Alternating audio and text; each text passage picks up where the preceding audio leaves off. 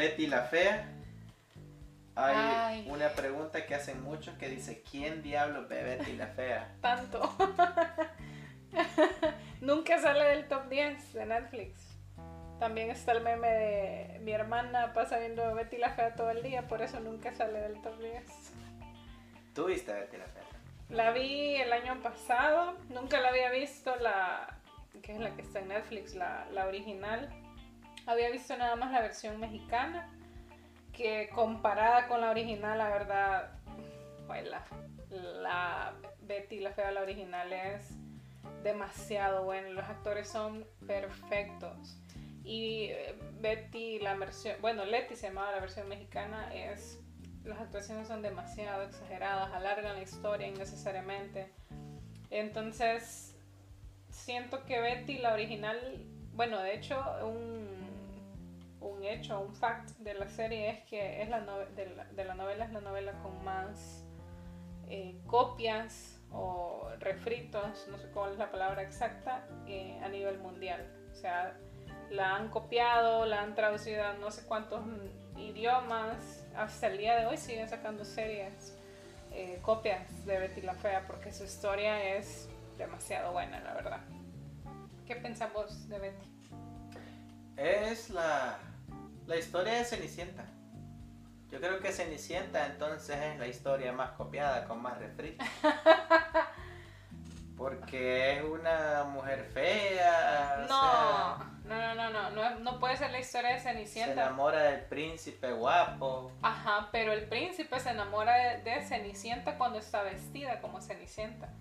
Y en Betty, lo siento, creo que todos conocemos la historia, o sea, don Armando se enamora de ella cuando está fea. Sí, es lo mismo. En Cenicienta se enamoran de ella cuando está bonita. Ah, cuando está bonita, correcto. Ajá, entonces no puede ser la misma historia de Cenicienta porque, o sea, y aparte No que... es que tampoco le iban a poner Cenicienta a la fea, va. Hay que, No. hay que, o sea, si te pasan la tarea, no vas, a- no vas a hacerlo igual. O sea, yo sé que tiene diferencias porque estamos hablando de dos cosas. va. Desde el nombre me puedes decir, no puede ser No, Cenicienta porque no se llama Cenicienta, pero tienen similitudes. Es como la historia está inspirada ahí y relatada de forma diferente. Pero solo, solo inspirada, porque o sea, es que la historia de Betty no solo es el hecho que don Armando se enamora de ella o que ella se enamora de don Armando. O sea, es todo, todo lo que pasa antes. Es el primer día que Betty llega a la entrevista con un currículum súper extremadamente calificado y no la contratan por fea, prefieren contratar a alguien bonita pero que no tiene ningún perfil bueno comparado con lo que necesitan. O sea, la historia de Betty es todo eso, es, algo social, es algo psicológico para las mujeres.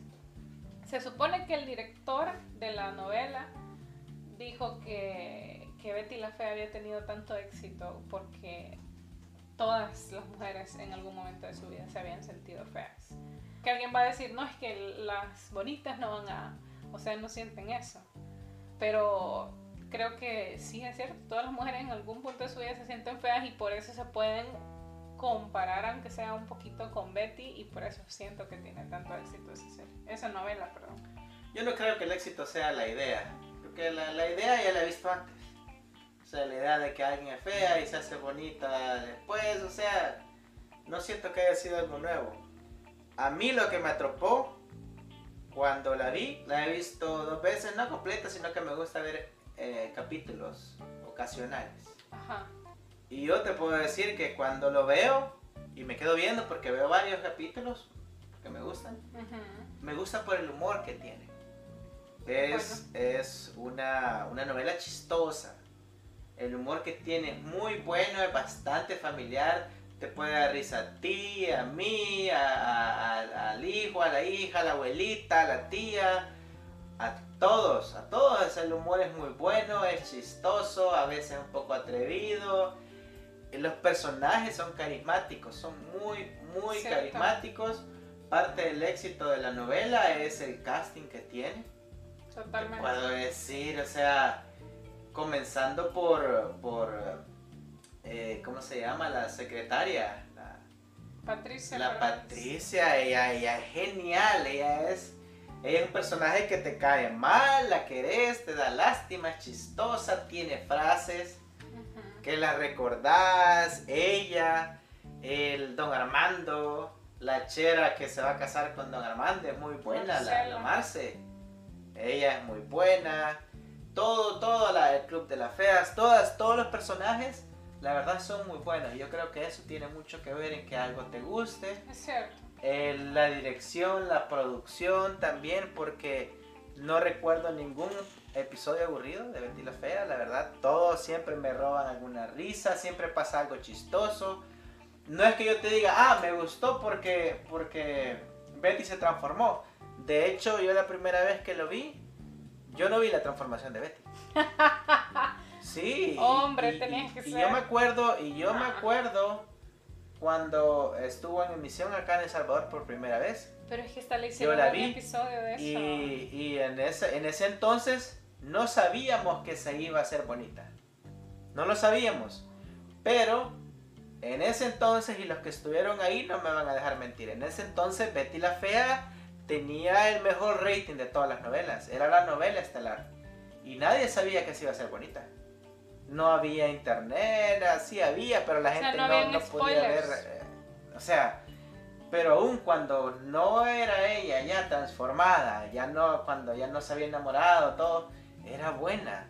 Desde los primeros cinco episodios atrapó a la gente. Por los personajes, por lo colorido de la serie, el humor y todo eso. Así que no creo decir que haya sido la historia, sí es parte de todo, Sí. pero no es lo real. Creo que es más que todo el, el humor, la historia, cómo está contada y todo. El soundtrack es muy bueno también. Ca- en cada Sí. escena va súper adecuado eh, la música, las actuaciones. eh, cuando son serias y cuando te tienen que dar risa lo hacen bastante bien.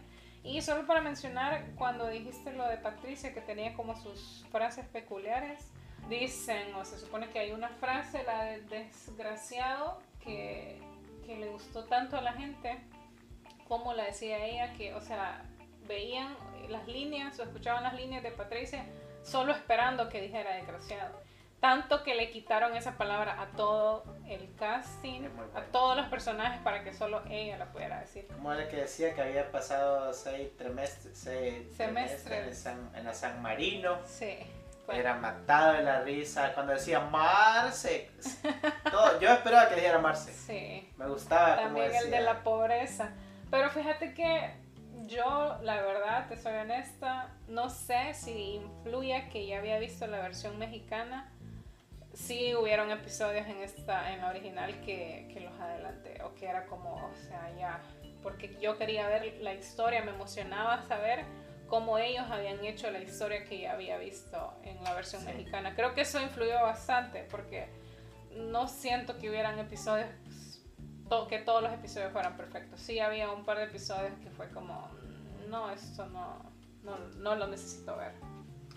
Pero bueno, antes las novelas no, no era tan importante el humor. Era más importante como el drama, así que, ay, que lloraban, que se gritaban traidora maldita y cosas así. La lisiada. Pero ya Betty la Fea vino a poner un humor con todo sin dejar de lado la historia y el, El drama, genial, sí. Y eso. Eso, o sea, yo no creo que, que la gente...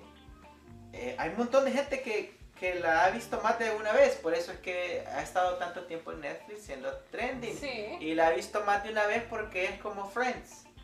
Que Friends tú puedes venir y poner la serie otra vez porque es chistosa. te va a volver a dar Y risa. te va a dar risa, lo mismo es Betty la Fea. Está trending porque la gente la mira una y otra vez. Y también es de esas series que puedes dejar de fondo, o sea, que no tenés que estar pegado a la pantalla viéndola, sino que la pones y te puedes poner a cocinar, a hacer otras cosas. Y oyes ahí los, los chistes. Y más cuando te sabes la historia. Así que ahí está, bien merecido. Betty la Fea para los haters. Les recomiendo que la vean, se van a divertir. Sí. Es chistosa, es una serie chistosa. Yo creo que ya tenemos que dejar de lado todos esos prejuicios de que porque es popular a mí, a, a mí no me gusta, que lo odio, que no sé qué. O sea, no, no seamos así. Y si no quieren ver algo popular, está bien, yo lo respeto, pero hay gente que le gusta ser hater. No es como que hey, no, a mí no me gusta eso, no lo voy a ver, ahí muere. Nadie, nunca, jamás. Es como que, uy. ¿por qué les gusta esa osada chafa? Que la gente tiene malos gustos, que por qué siguen viendo eso. No, no se trata de eso. Se van a divertir. Bueno, entonces eso es todo por el día de hoy y nos vemos en la próxima.